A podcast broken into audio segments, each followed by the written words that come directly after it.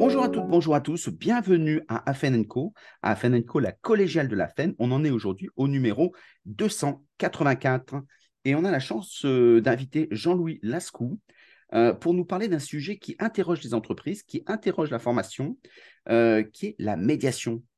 Bonjour Jean-Louis. Bonjour, bonjour Stéphane. Alors Jean-Louis Lascou, première question, pourquoi avoir choisi d'écrire d'écrire autant d'ouvrages. Euh, on donnera tous les liens dans les notes de l'émission. Euh, là où on aurait pu très bien faire un système sur YouTube, une chaîne YouTube. Bah, d'abord, j'ai fait les deux. Ah, bravo. j'ai fait les deux. j'ai fait sur il y a médiateur.tv et puis c'est vrai l'écriture. Alors l'écriture, c'est bien sûr c'est antérieur à l'existence d'Internet. Mmh. dans, mon parcours, l'écriture a, été très présente, euh, même quand j'étais enfant, je dirais, euh, j'écrivais des poèmes, hein, comme beaucoup peut-être. Euh. Mmh.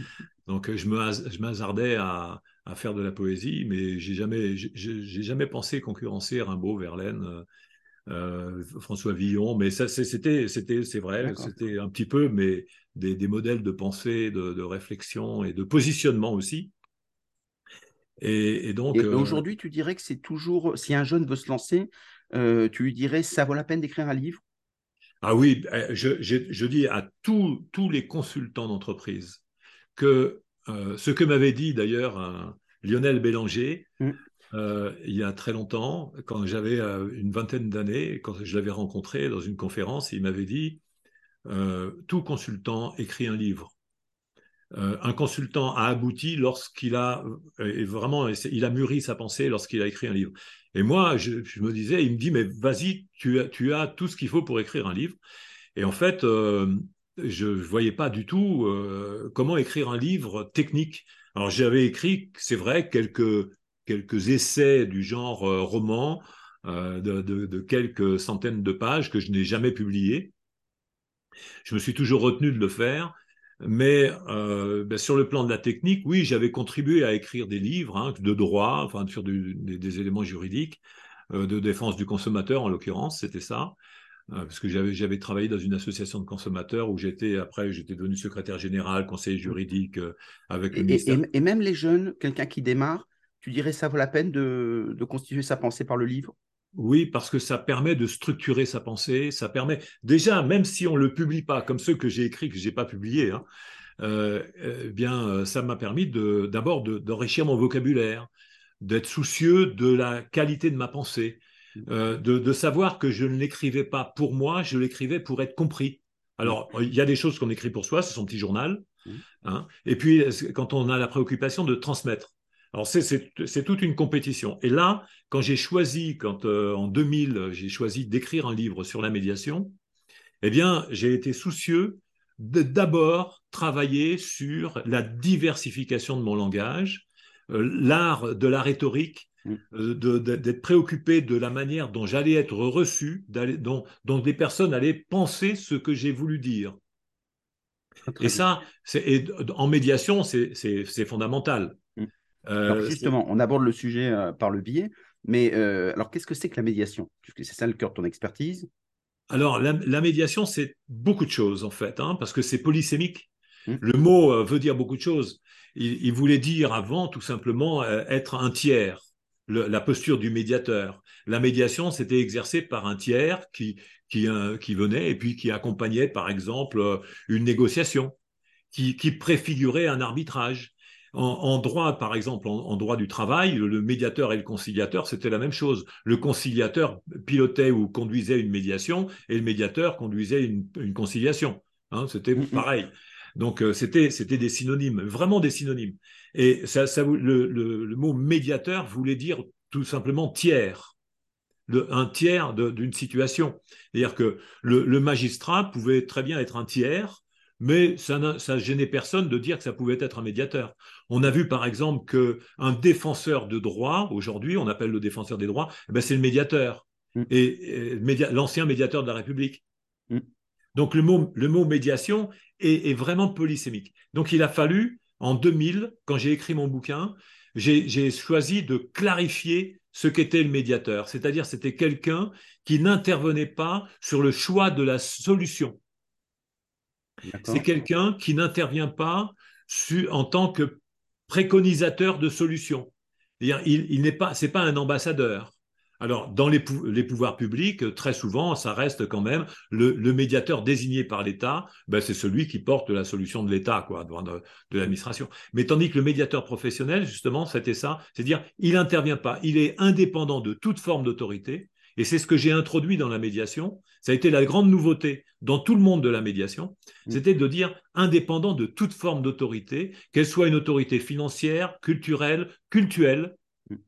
ou hiérarchique. Mm. Et il est, il est neutre. Il est neutre par rapport à la solution.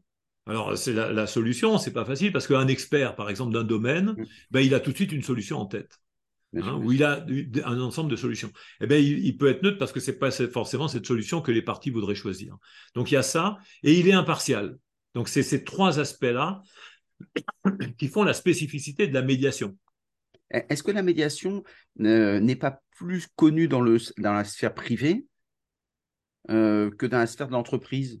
Alors, elle a été, elle a été développée surtout avec l'image, je dirais pas privée. Ça a été dans, le, dans le domaine administratif que, que ça s'est fortement développé initialement, parce que c'était en 1973, il y a eu euh, sous Pompidou la, la, naissance du médiateur de la République dont je parlais tout à l'heure avec le défenseur des droits.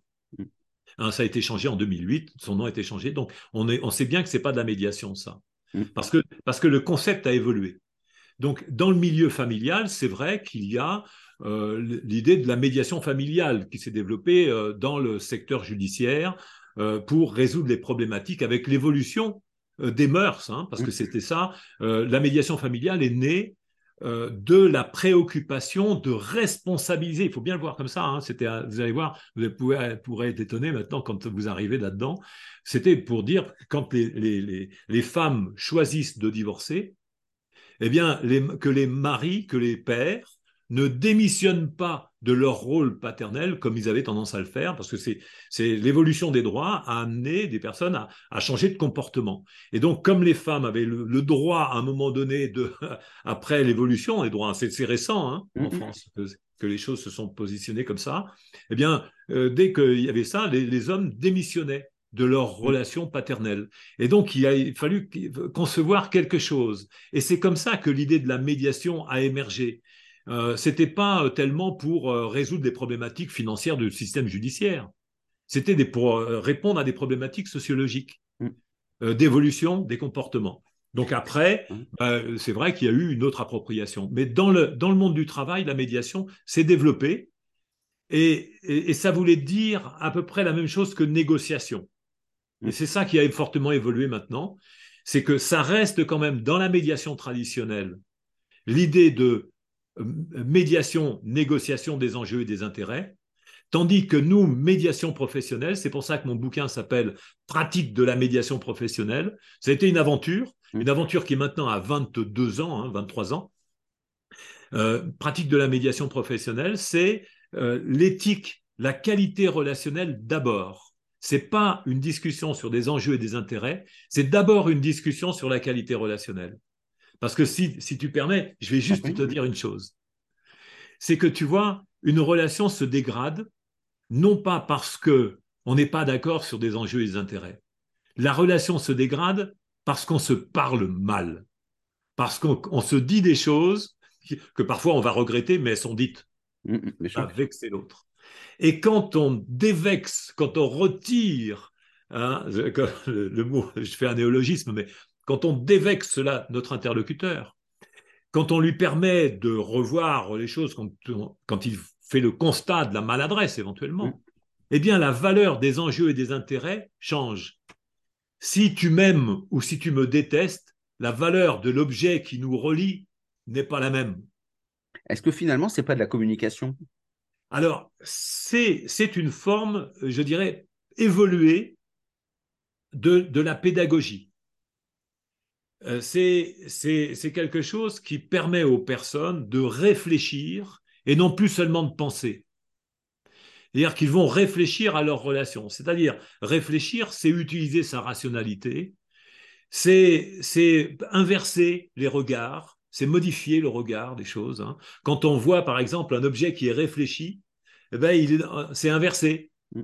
C'est pas, c'est, on voit pas les choses comme on les voit euh, ici dans notre caméra, euh, parce qu'on est à la fois enregistré sonore et mm-hmm. caméra. Mais c'est, vrai que c'est là que ça inverse. Mais on a, on a un autre regard quand on réfléchit. On inverse les choses et on, utilise la rationalité. C'est-à-dire qu'on fait en sorte d'utiliser la raison. Quand on pense, c'est spontané, c'est direct et c'est d'intuition. C'est très différent. Émotionnelle, tu dirais? Alors, l'intelligence émotionnelle, ça, c'est complètement intuitif. C'est, c'est, je, ne dis pas hein, que, que, ce concept-là n'est pas un concept qui permet de réfléchir différemment, mais ça reste euh, l'idée d'une sorte de légitimation de la pensée spontanée. Tandis que quand on réfléchit, euh, quand on utilise la raison, comme Descartes en a fait l'invitation, euh, d'utiliser la raison, eh bien c'est pour structurer sa pensée. C'est Descartes parlait d'une méthode pour bien conduire sa pensée, sa raison. Hein. Donc euh, ben, c'est bien ça. C'est nous en tant que médiateurs, on aide les personnes à structurer leur pensée.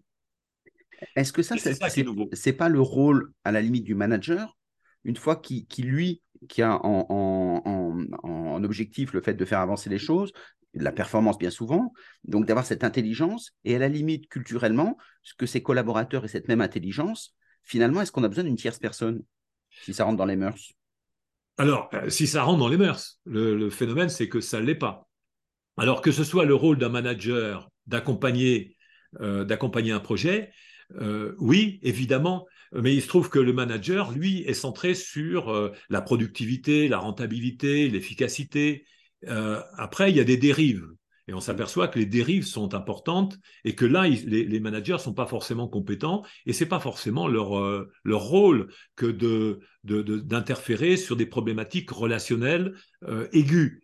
Donc, euh, c'est ce qui peut expliquer que dans des, dans des sociétés qui aujourd'hui intègrent des dispositifs de médiation professionnelle, tels que celles qu'on a, euh, qu'on a introduites, hein, euh, moi j'ai impulsé la, mise en place de, de, dispositifs de médiation professionnelle dans les organisations. Maintenant, il y a différentes écoles hein, qui, qui, qui, font ça, mais initialement, je l'ai fait et j'ai proposé qu'il y ait la création de postes de médiateurs au sein des organisations. Alors tout de suite, on m'avait dit, mais non, mais c'est pas possible parce que le médiateur ne sera pas indépendant. Mm. Mais j'ai répondu que c'est pas la question. C'est pas c'est pas parce qu'on est rémunéré par quelqu'un qu'on n'est pas indépendant. Il indépendant, existe bien des coachs internes et qui sont indépendants. Mais bien sûr. Donc euh, ça, c'est une fausse problématique, c'est une incompréhension de ce que c'est que la médiation. Mais de fait, les, médiateurs, on forme par exemple des médiateurs dans, dans, les conseils départementaux, dans des municipalités, dans des, dans des groupes, regroupements d'agglomération, de, dans des entreprises et des industries très connues. On forme des, des médiateurs et, et, les médiateurs agissent, interagissent d'une manière complètement indépendante et, sont tout à fait pertinents dans leur démarche. Alors c'est identifiés socialement. Entre le manager et le médiateur. Mm, mm. Le, manager, lui, il est centré sur euh, la production, le service qui, doit être rendu, et le, médiateur a un rôle qualitatif sur le plan de la relation.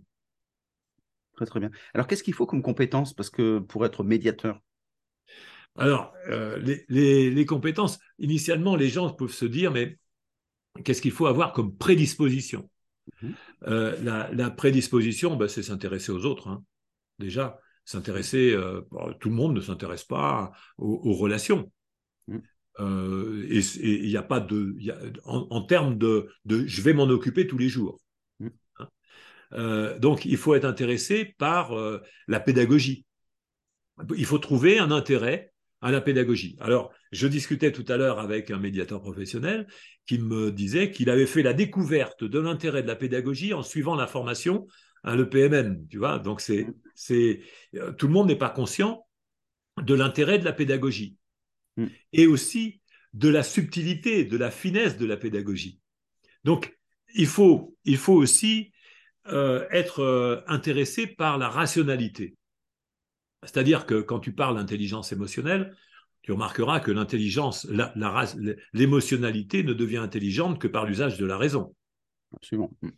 Donc, il n'y a en réalité d'intelligence émotionnelle qu'à partir du moment où elle est rationalisée. Donc euh, ça, c'est, mm, mm. j'ai toujours dit, c'est quand même bizarre de vouloir appeler quelque chose par un nom qui est en fait euh, une manière de détourner le vrai sujet. Mm. Euh, donc, il faut, il faut s'intéresser à la rationalité. Il faut, être, il faut pouvoir conduire des raisonnements rationnels. Et, et, c'est simple hein, de, de, pouvoir se dire ça. Il faut, il faut pouvoir aimer aussi, apprécier le fait d'accompagner les personnes dans la réflexion. Mais ça, c'est des compétences qui s'acquièrent. C'est vrai. Mm. Euh, donc, euh, les premières compétences, c'est euh, affiner sa rationalité dans la conduite des raisonnements. Et quand je dis, ça peut paraître étonnant de dire affiner sa rationalité dans la conduite de raisonnement, parce qu'il y a des raisonnements qui sont complètement faux. Le sophisme, par exemple, mm. hein, c'est un exemple type du, du mauvais raisonnement mm et qui ne tient pas la route, mais qui, qui est souvent suffisant pour pouvoir convaincre un certain nombre de personnes qui ne font pas attention au postulat de départ. Mmh.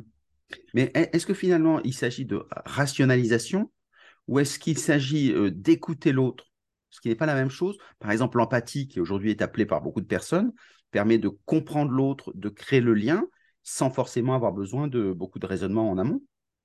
Alors, euh, oui, seulement euh, l'objectif, c'est d'accompagner une personne dans la perspective de résoudre un différend. L'empathie n'est pas suffisante. Quand on parle, par exemple, de l'empathie, euh, on parle, on, pense à, la, CNV, on pense à Carl Rogers, on pense à, Rosenberg, on pense à Gordon, on pense à, Thomas Gordon. Hein. Donc on pense à des, des, auteurs comme ça, mais en réalité, en réalité, c'est pas suffisant. On voit très bien la limite de, cette technicité parce que l'empathie, euh, c'est une posture, euh, c'est pas une technique. Mm. Euh, c'est une posture qui, qui, qui, est liée, après on peut dire, on fait un peu de technique de, de reformulation hein, qui va mm. être liée à l'empathie. Par exemple, si j'ai bien compris, ou mm. je sens que, hein, voilà, c'est les formules typiques de l'empathie. Et ça, c'est la technicité de l'empathie. Mais l'empathie, c'est quand, par exemple, on se rencontre, on voit bien que tu as un problème. Donc moi, je suis en situation, avant même de rentrer dans, l'accompagnement et la pédagogie, donc le cheminement, c'est le fait de montrer qu'on se comprend. C'est euh, Emmanuel Lévinas qui dit l'épiphanie des visages, c'est-à-dire qu'au lieu d'arriver avec toutes mes idées préconçues, j'enlève mes idées et, je suis à l'écoute de l'autre, euh, justement, dans ce que les corps peuvent dire. Et, et ça permet après d'avoir la responsabilité de l'accompagnement, bien sûr, comme tu disais, de la pédagogie. Alors, euh, justement, l'empathie, c'est bien, c'est bien ce que tu définis comme ça. C'est, c'est le fait de, il y a une identification dans la relation à l'autre. Mmh. En sachant que c'est l'autre, c'est pas de la sympathie. Sachant, alors la sympathie, c'est vibrer par exemple avec l'autre. Tu es, triste, je suis triste. Tu es, content, je suis content. Tu mmh. pleures, je pleure. Voilà. Donc s'il y a quelqu'un qui a un problème, j'ai un problème aussi. Donc finalement, c'est voilà, j'ai le problème, j'ai le problème qu'il a le problème. voilà, exactement. Mais donc l'empathie, c'est, c'est, on est très clair, c'est la, pour moi, c'est la compréhension et même, je, vais même aller jusqu'à l'intellectualisation, la capacité d'intellectualiser euh, ce que ressent l'autre. Mm. C'est-à-dire que, par exemple, je dis, si je comprends bien, tu es malheureux, si je comprends bien, tu es triste, si je comprends bien, tu es en colère. Bon. Enfin, quoi que ça, c'est ce qui ouvre voie au cheminement possible. Alors, ça, c'est un premier constat. C'est-à-dire qu'il faut, pour pouvoir, pour pouvoir euh, euh, parler d'empathie, il faut pouvoir dire euh, que je, ressens ce que l'autre ressent. Je l'identifie mm. intellectuellement, mais pour ça, il faut que j'en ai l'expérience. Mm. Si j'en ai pas l'expérience, ben, je ne peux, pas, je peux pas savoir. Je peux pas savoir qu'il a froid si j'ai jamais eu froid. Mm. Hein? Donc, il pourra toujours se plaindre du froid, moi, si j'ai jamais eu froid, je ne pourrais pas lui dire, bah, tu as froid. Hein. là, déjà, je parle de sensation. Mm. Alors, euh, donc, ça peut être la même chose si, par exemple, je n'ai jamais été en colère parce que quelqu'un m'a traité d'imbécile. Mm. Ça m'a plutôt fait rire. Euh, mais l'autre, il a été traité d'imbécile. Et puis, je me dis, bon, là, je suis. Euh, comment créer une relation empathique quand je ne comprends pas hein? mm. C'est bien ça. Donc il faut que je comprenne, que je comprenne, pardon. C'est pour ça que je dis si je comprends bien mm. ou je sens que. Hein. Et pour comprendre, tu dis il faut intellectualiser? Alors la compréhension, la compréhension, c'est l'intellectualisation, c'est-à-dire pouvoir mettre un mot, mm. pouvoir mettre un mot sur ce qui est euh, ressenti. C'est la performance de, de, la posture empathique mm.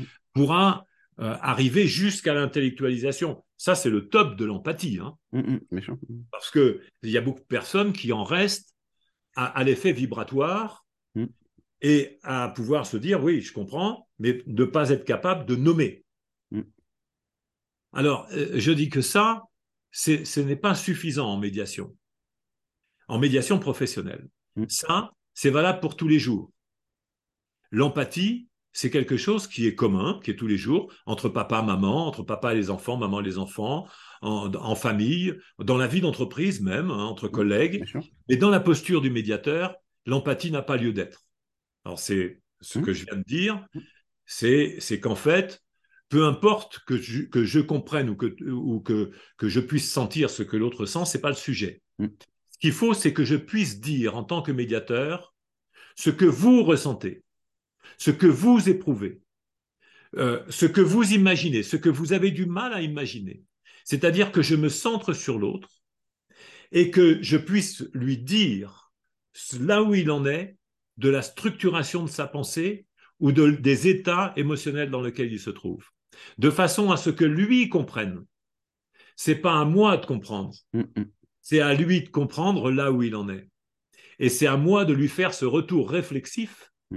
Qui l'amène à réfléchir, à faire le constat. Et c'est ça, l'une des compétences qu'il faut acquérir pour être médiateur professionnel, c'est ce que j'ai appelé en fait une posture d'altérité qui est une technique d'altérocentrage. C'est quelque chose que je développe dans mon bouquin, L'altérocentrage, c'est savoir se centrer sur l'autre.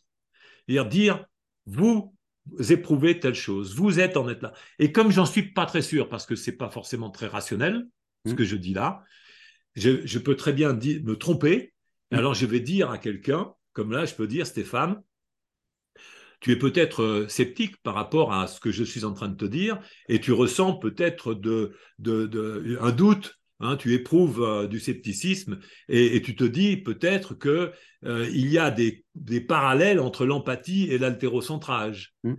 Alors, je peux dire ça, là, et je ne vais pas me tromper, alors que tu ne m'as rien dit, mais parce que je reste dans le peut-être et dans la, démarche de rationalisation. C'est ça. Autrement dit, comme compétence, il y a aussi la maîtrise du verbe. Il, y a l'exigence. Mm. L'exigence de la, du savoir diversifier son langage. Mm. C'est-à-dire que quand je te dis quelque chose dans, une posture de médiateur et que le, constat est fait qu'il y a une résistance mm. De la part de l'autre personne qui dit non, tout simplement. Hein. Pas la peine d'être magicien et puis de se dire ah bah attends, je sens qu'elle elle n'a pas compris. Non, les personnes le disent en médiation. Non, ça, je ne suis pas d'accord. Alors peut-être qu'elle n'est pas d'accord euh, compte tenu de la formulation. Alors, donc, ne pas hésiter à diversifier son langage. Euh, c'est-à-dire que là, je viens de donner plusieurs choses, en fait, de, sur le plan de la technique. Euh, l'altérocentrage, c'est savoir se centrer sur l'autre pour pouvoir l'amener à réfléchir par rapport à ce qu'il se dit, ce qu'il ressent, ce qu'il imagine. Ce qu'il ne se dit pas, ne ressent pas et n'imagine pas. Parce que si je te dis, dans cette situation, en fait, tu ne ressens pas du tout d'agressivité. Au contraire, mm. peut-être que tu ressens du plaisir et de la satisfaction. Tu vois, mm. euh, c'était important que je puisse éliminer euh, quelque chose parce que ça te permet à toi de structurer ta pensée. Et dans une situation où il y a euh, un conflit, c'est important que je puisse permettre à une personne de faire le tri. Parce que la personne qui est en conflit, elle ne sait pas forcément où elle en est. Hein? Comme on le dit, elle est souvent hors d'elle. Donc, euh, il faut l'amener à rentrer en elle, quoi. Avec les deux parties. alors après, euh, en médiation, il faut savoir conduire des, entretiens individuels et animer des réunions. C'est les deux compétences qu'on affine. Les entretiens individuels sont décisifs pour pouvoir euh, envisager une réunion. Parfois, la réunion n'est même pas utile. Eh On fait des entretiens individuels, les gens font le point sur leur posture et c'est terminé. Mm, mm. Et ça, ça vient en contradiction avec la négociation raisonnée. Par exemple, parce qu'en négociation raisonnée, tu apprends qu'on ne discute pas les positions, on discute sur les enjeux et les intérêts. Eh bien, en médiation professionnelle, on discute des positions. On refaçonne des positions. On réfléchit les positions avant de penser enjeux et intérêts. Parce que selon que tu m'aimes ou que tu me détestes, la valeur des objets ou la valeur des intérêts des, des, enjeux et des intérêts varie. Mm. De tout en tout. exactement. Donc c'est important de parler des positions et de ce qui les a fabriquées. Mm. Et, c'est là où on a besoin effectivement de, tierces personnes, quand effectivement il y a une rupture dans, le dialogue, soit parce qu'il y, a une incompréhension, soit parce qu'il n'y a pas les mêmes objectifs, mais euh, l'entreprise est faite de plein de gens qui n'ont pas les mêmes objectifs. Euh, et quand on ne se parle plus, bah, il faut bien qu'il y ait quelqu'un qui soit extérieur pour refaire le lien, pour tisser des liens. C'est cela alors, dans des entreprises, c'est vrai que l'un des obstacles à la productivité, l'un des obstacles à la, qualité des services, c'est quand il n'y a plus de communication entre des personnes qui, doivent coopérer ensemble, mm. hein, qui doivent contribuer au, projet de l'entreprise. C'est vrai, moi, je suis intervenu déjà dans, des conflits entre deux directeurs d'entreprise. Hein. ça faisait dix ans que c'était le, patron et l'intermédiaire entre le directeur technique et le directeur commercial. Donc, euh, au bout de dix ans, euh, c'était l'épuisement. Ben oui, bien sûr. ils en étaient arrivés même à se battre sur le parking. C'est à cette occasion-là qu'il s'est dit peut-être que je devrais faire appel quand même à quelqu'un d'extérieur. Et c'est là que j'ai découvert que dans l'entreprise, alors que je connaissais très bien le patron en question, euh, que je ne connaissais pas la vie de son entreprise, il m'en avait jamais parlé, je le connaissais comme ça, je le côtoyais, et puis à ce moment-là, ben, il m'a raconté qu'en fait, les deux personnes en qui il avait pleinement confiance mm. s'étaient battues sur le parking. Et alors, comment est-ce qu'on fait lorsqu'on identifie qu'il y, a un problème de, blocage? On se dit, euh, les médiateurs, est-ce qu'il y a un site sur lequel on peut avoir la liste de tous les médiateurs? Est-ce que euh, comment est-ce qu'on fait pour trouver le médiateur? Alors, les médiateurs professionnels euh, sont accessibles facilement sur allomédiateur.com. Euh, c'est euh, le site de du, référencement des médiateurs professionnels. Et alors, ils sont référencés comment? Ils font une formation? Ils font alors, ils, sont, ils ont tous suivi une formation, ils ont tous le certificat d'aptitude à la profession de médiateur. Et ils, ont, ils sont membres de la Chambre professionnelle de la médiation et de la négociation. Ils ont une obligation d'assurance professionnelle. D'accord. Et ils ont une obligation aussi d'entretien de leurs compétences euh, dans, mm. euh, dans, dans le, champ euh, de la médiation professionnelle. Donc, on a un, outil qui, est, qui leur permet d'avoir un suivi de, formation hein, qui s'appelle un workplace. Et, et, donc, et puis ils suivent toutes les formations qui, qui, qui, leur conviennent aussi parce qu'ils peuvent se spécialiser en qualité relationnelle, en accompagnement individuel aussi. Mm. Et donc, en formation, en coaching, ils peuvent se spécialiser dans différentes, euh, différents aspects. Ils peuvent intervenir en matière judiciaire, par exemple, dans le, dans le champ judiciaire, dans tous les domaines, hein, parce que euh, il y, a, y a un diplôme d'état de médiation familiale, mais notre diplôme permet de faire également de la médiation familiale, contrairement à ce qui est véhiculé. Hein, parce que les gens pensent que y a le diplôme d'État a donné une exclusivité, c'est pas vrai. Donc euh, la, la, médiation familiale est ouverte dans, l'entreprise, le droit administratif, dans tous les domaines, les municipalités, on a des, médiateurs qui sont médiateurs de municipalités. Euh, voilà, dans tous les domaines. Euh, si on regarde aussi de, l'autre côté, le point de vue de l'autre, euh, il y a beaucoup de, formateurs qui se, pourraient être intéressés en se disant le métier de, médiateur me plaît. ils peuvent aller sur ce site-là pour, pour avoir la formation une fois par an. pour, la formation, pour la formation elle-même, ça sera epmn.fr. D'accord. Le PMN, c'est l'école professionnelle de la médiation et de la négociation. L'organisation syndicale des médiateurs, c'est la CPMN. Hein, on retrouve la même PMN, EPMN, CPMN. Et cpmn.info, euh, donc là, c'est la structure syndicale qui a 20 ans maintenant. Elle a été créée euh, en, mais, mais c'est très important de ne pas avoir que des compétences acquises quel que soit le, support, puisque ça bouge et il faut se réactualiser. Euh, fût-il pour redire la même chose d'ailleurs, si ça évolue pas, mais ça permet de, se remettre en chantier sur des fondamentaux. Euh, il y a beaucoup de, vieux dans leur domaine qui ne, ne, réactualisent pas leurs connaissances et finalement qui font à peu près toujours la même chose en perdant un peu cette, euh, cette acuité euh, de leur utilité. Donc ça, c'est très très bien. Alors si, puisqu'on a beaucoup de responsables de formation, euh, on a des responsables de formation qui nous disent on aimerait bien mettre en place ou tester ou mettre en place dans l'entreprise cette, cette façon d'aborder par la médiation le, le travail d'organisation. Ils s'y prennent comment? Alors là, c'est directement avec le PMN qu'il voit pour la, mise en place de, ce genre de, dispositif. On a mis en place des dispositifs de, qualité relationnelle. C'est-à-dire qu'aujourd'hui, quand on voit les problématiques relationnelles au sein des, organisations, on pense très rapidement euh, à, la, au harcèlement, euh, des problèmes de, qualité de vie au travail. Mmh.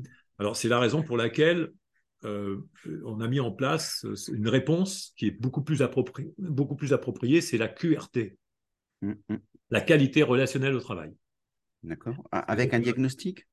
Alors, on ne fait pas de diagnostic. Euh, parce que c'est vrai que c'est vrai qu'il y a une tentation de pouvoir toujours faire des diagnostics en se disant est-ce que il y a des comment on peut faire pour chasser euh, les, les, pics relationnels, les difficultés relationnelles Est-ce qu'on peut les identifier et voir ce qu'on pourrait faire par rapport à ce qu'on a identifié? Ou parce qu'il y a une différence entre la vision des, décideurs, qui voient les choses d'une certaine façon, dans le meilleur comme dans le pire, et finalement, quand on discute avec les gens sur le terrain, ce n'est pas du tout leur préoccupation, et ce n'est pas du tout comme ça qu'ils fonctionnent. Il peut y avoir aussi des écarts d'analyse, alors quelqu'un de l'extérieur, avec un regard neuf, en faisant des interviews, des choses assez simples, mais ça permet d'avoir euh, un regard plus riche. Alors généralement, on passe quand euh, nous on, arrive quand les, études sur la, la QVT ont été réalisées et puis que bah, il n'y a pas de réponse en fait. On, fait un constat et qu'est-ce qu'on qu'est-ce qu'on va préconiser? Alors nous on arrive avec la qualité relationnelle au travail. On, ne refait pas une couche d'enquête oui, surtout si ça a été déjà fait. Il y a déjà eu des, situations et on sait qu'en fait, ce qu'il va falloir faire, c'est accompagner des personnes pour pouvoir, euh, par exemple, euh, faire face à, des difficultés de fonctionnement dans un service. Euh, donc, les décideurs, pour, pour, être opérationnels, les décideurs identifient les points de blocage ou les personnes bloquantes, ce qui peut arriver aussi. Dans ces cas-là, une fois qu'ils ont identifié les, points noirs de la, euh, de la relation, dans ces cas-là, et vous intervenez et, vous travaillez en, médiation. Alors, euh, les points noirs, j'aime pas trop. Exactement. les points noirs. Mais non, parce qu'en fait, ça peut être tout simplement des maladresses relationnelles. Alors, une maladresse relationnelle, vous me direz, euh, euh, à partir du moment où elle est répétée, euh, ça ne devient plus une maladresse. Mais si, ça reste toujours une impétition d'une maladresse. Mmh. Quand on ne sait pas faire, on ne sait pas faire. Et il y a des personnes qui ne savent pas, parfois, avec, avec certaines personnes, hein, parce que c'est très focalisé parfois. C'est étonnant, mais il faut bien se rendre compte que les personnes ne sont pas forcément, et je dis bien, sont pas forcément, et puis je dirais de manière générale, ne sont pas de mauvaise foi lorsqu'elles sont maladroites.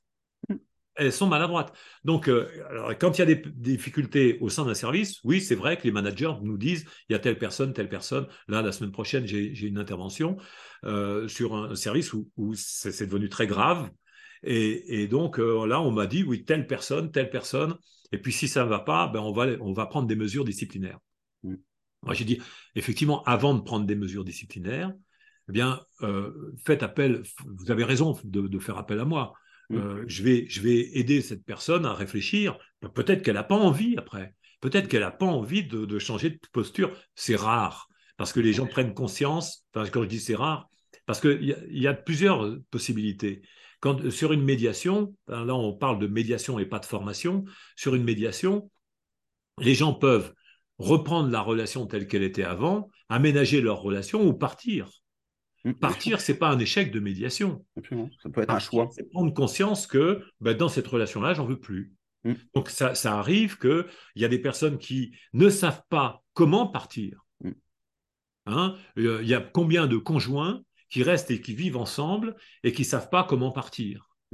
Parce qu'ils ont peur de, ils ont peur de laisser l'autre, ils ont peur d'être tout seuls, ils ont, ils ont, ils voient pas d'autre sens à la vie, de continuer autrement que comme ça. Et donc ils savent pas partir. Or, le meilleur des choix qu'il pourrait faire pour vivre mieux, ben, c'est de souffrir un peu la, de partir. Mmh. Donc, pour l'entreprise, pour la vie professionnelle, c'est pareil. Mmh. Hein, j'ai déjà accompagné des départs, des décisions volontaires de départ. Mm. Mais les personnes ne savaient pas faire. Et, c'est la vie, c'est ce qu'on retrouve aujourd'hui, surtout dans les cadres supérieurs euh, où il y a une forte, ce sont des métiers en tension globalement. Euh, et donc avec le confinement, il y, a eu un changement des attentes vers une qualité de vie euh, accrue. Et dans ces cas-là, ils se disent, ben, je ne reviens pas comme avant, ça ne m'intéresse pas. Et donc à ce moment-là, soit il y a une prise de conscience, soit l'entreprise peut évoluer aussi, ça peut se faire dans les deux sens, mais il y a une recherche d'un territoire commun. Il y, a eu, il y a eu des effets comme ça avec l'histoire du confinement qui ont fait que les gens se sont repliés sur eux-mêmes et ont pu euh, posément mm. euh, faire un point. Alors, et d'ailleurs, il y en a beaucoup qui m'ont dit, mais moi, moi, ça serait intéressant qu'on me fasse ça tous les dix ans, quoi. Mm. Très bien. Hein, qu'on me fasse un petit confinement tous les dix ans. Ah ils n'ont pas, pas, regretté mm. de se retrouver à, réfléchir euh, après, bon, ça a été dur pour d'autres personnes, dans d'autres cas, mais beaucoup de personnes que j'ai rencontrées ont été satisfaites de se retrouver dans cette situation-là. Or, les, aspects de porter des masques, etc., et puis je dirais la punition collective, mmh. euh, or ça, mmh. euh, le, fait de se retrouver dans une situation de repliement, bah, de discussion interne, etc., ça n'a pas été catastrophique. D'ailleurs, on le voit, ça n'a pas fait déboussoler les personnes. Mmh. Au contraire, je dirais que ça a aidé des personnes à se positionner. Alors, donc c'est. Tu que ça, ça s'associe aussi avec une certaine, euh, une, certaine démarche de coach C'est-à-dire les gens se retrouvent dans ce qu'ils veulent faire et de ah, les mais ça accompagne, c'est sûr que ça accompagne l'action du médiateur professionnel dans les entretiens individuels. C'est un accompagnement de la structuration de la pensée. Et je, dirais, je dirais même qu'il n'y a aucun coach qui est capable de faire ça. Mmh. Il faut qu'il apprenne le coach apprend à, conduire un raisonnement qui s'appelle un raisonnement aporétique, mm. c'est-à-dire un raisonnement qui confronte les personnes à leurs contradictions. Et ça, les coachs ne savent pas faire. C'est pas appris dans les formations de coach. Euh, c'est de l'accompagnement euh, de, la relation à soi par rapport à un objectif, tandis que là, c'est un objectif qui est très ciblé, qui est, qui est sur une difficulté relationnelle avérée qui a des conséquences, euh, une difficulté émotionnelle, je veux dire, avérée, qui a des conséquences relationnelles. Mm. Donc c'est vraiment de l'aide à, faire intervenir sa capacité de raisonner pour pouvoir, conduire, pour pouvoir mieux conduire sa pensée. Et là, ça amène des personnes à être confrontées à des contradictions internes. Et c'est ça que le médiateur pilote, en fait. Tu dirais que toutes les entreprises devraient avoir des médiateurs? Alors, je pense que toutes les grandes entreprises doivent avoir des médiateurs. Oui, moi, je suis pour la médiation obligatoire. Hein. Euh, j'ai été, le porteur de l'idée de la médiation obligatoire. Suis, je suis très content d'ailleurs que ce soit devenu obligatoire dans certains cas mmh. aujourd'hui. Et puis, je, peux dire que la médiation deviendra obligatoire. Même, je suis pour que ce soit constitutionnalisé. Hein, c'est-à-dire qu'on inscrive dans la Constitution non pas seulement le droit d'accéder au système judiciaire, mm. qui est privatif de la liberté de décision, mais qu'on inscrive le droit à la médiation comme étant une prolongation de l'exercice de la liberté de décision. Donc il y a un enjeu sociétal très important. Euh, donc oui, toutes les entreprises toutes les organisations doivent avoir au moins un médiateur, un service de médiation. Là, euh, sur une entreprise où il y a à 10 000 salariés, on a formé 24 médiateurs internes. Mm.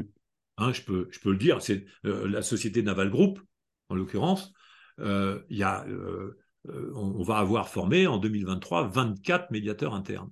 C'est vraiment une volonté de renforcer la qualité du dialogue social mais la qualité aussi des relations dans, la, vie de l'entreprise. C'est une industrie, a priori, ça, pourrait sembler être euh, difficile de se dire dans, une, dans, le milieu industriel, il est possible de concevoir ça parce que c'est plus brut, de décoffrage, il y a toujours une représentation un peu mythique.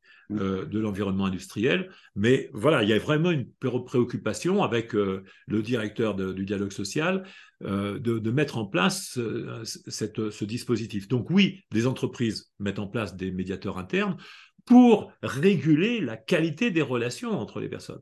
C'est une chose d'avoir un psychologue, c'est une chose d'avoir le médecin du travail, mais il ne fait pas ça du tout. mm, ou des coachs. Ils font pas ça du tout. Hein. Et ils doivent pouvoir s'autosaisir. Moi, je vais jusque-là. De, dire, euh, pour l'instant, il y en a très peu d'entreprises qui font ça, mais on voit que les entreprises phares le font. Il y a des conseils départementaux qui le font, des, conseils, des, organisations municipales qui le font. Donc là, et, la, satisfaction, est-ce qu'elle est quantifiée? Parce euh, euh, on, se dit c'est assez d'autres disent on préfère de coaching, il peut y avoir des, alternatives, mais est-ce que finalement on a des résultats pour dire ça marche?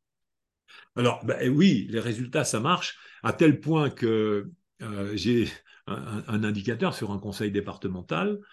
Euh, par exemple, euh, il y, a des personnes qui ont entendu parler du dispositif de médiation interne, qui ont entendu les bienfaits que ça avait sur les relations internes et qui étaient en arrêt maladie répété, mmh hein, et puis qui ont demandé à revenir travailler.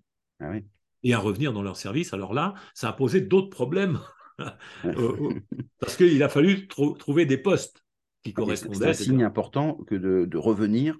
Euh, donc ça, c'est intéressant. Oui, et, de, se dire, bah, attends, il y a des gens qui sont... Ça remotive des gens. Mm. Ça, ça crée de, la, de la remotivation à travailler ensemble. Ça crée euh, tout simplement du, fait d'avoir envie d'aller travailler. Mm, mm. Et parce que, parce que bon, aujourd'hui, c'est de se dire, oui, euh, le travail qu'on fait avec plaisir n'est pas un travail. Hein. Mmh mais bon, quand on travaille, c'est parce que, évidemment, quand on se fait plaisir à faire les choses, ben, c'est bien d'être rémunéré pour faire ce qu'on fait avec plaisir. Il y a des gens qui, toute leur vie, font un travail que pour ce que ça leur permet de gagner. Euh, et donc, c'est vrai que ça ne fait pas des gens qui sont motivés forcément à faire quelque chose. Donc, il faut les aider à trouver une, à, trouver une posture. Et que mm. si l'environnement est de qualité relationnelle, ben, ça change. Mm. S'ils ne sont pas critiqués, malmenés, euh, euh, je dirais, houspillés euh, par les managers, maladroits, qui ne savent pas faire autrement parce qu'on leur a dit que c'était comme ça qu'il fallait faire, ou ils ont tout simplement répété des modèles, mm. eh bien, s'ils savent faire autrement, eh bien, ils auront une, autre, une autre qualité de vie, même globalement. Donc c'est pour ça qu'il y a un enjeu important de pouvoir former ces gens-là, à la fois d'avoir des ressources de médiateurs internes, mais aussi de former euh, les managers à la qualité relationnelle. Parce que c'est de ça aussi dont on peut, on peut tirer la conclusion, c'est que la médiation professionnelle apporte un référentiel de qualité de la relation. Mm. C'est ça la particularité. Ce n'est pas une instrumentation de psychologie ou de droit. Hein, contrairement à ce qui se dit beaucoup. Mm. Ah, mais pour pouvoir faire de la médiation, il faut savoir faire du droit. Ou de la et c'est intéressant parce que les entreprises s'investissent dans la qualité de vie au travail. Mm. Euh, et donc, ça peut être un, levier particulièrement intéressant et riche euh, en la matière euh, pour justement organiser ces, sujets-là. Eh bien, on arrive à la fin de l'émission. merci Jean-Louis. Jean-Louis Lascou, les gens qui veulent te, te contacter, comment est-ce qu'ils font? Epmn.fr. Hmm. Ou, alors, s'ils veulent, par exemple, être en relation avec moi sur LinkedIn, c'est possible, ils me recherchent facilement. Hmm. Euh, ils peuvent lire avec euh, passion euh, le dictionnaire de, la médiation professionnelle, hein, de, dictionnaire de la, médiation, le dictionnaire encyclopédique de la hmm. médiation, pratique de la médiation professionnelle. J'ai écrit également un livre qui s'appelle Et tu deviendras médiateur, et peut-être philosophe. Et puis un autre peut-être sur lequel on reviendra, j'aurai le plaisir de, le faire, sur l'ingénierie relationnelle. Oui, avec plaisir. Ou en fait, euh, toujours chez ESF, qui est, qui est resté mon, mon éditeur préféré, parce que quand j'étais plus jeune, eh bien, euh, j'étais jeune formateur.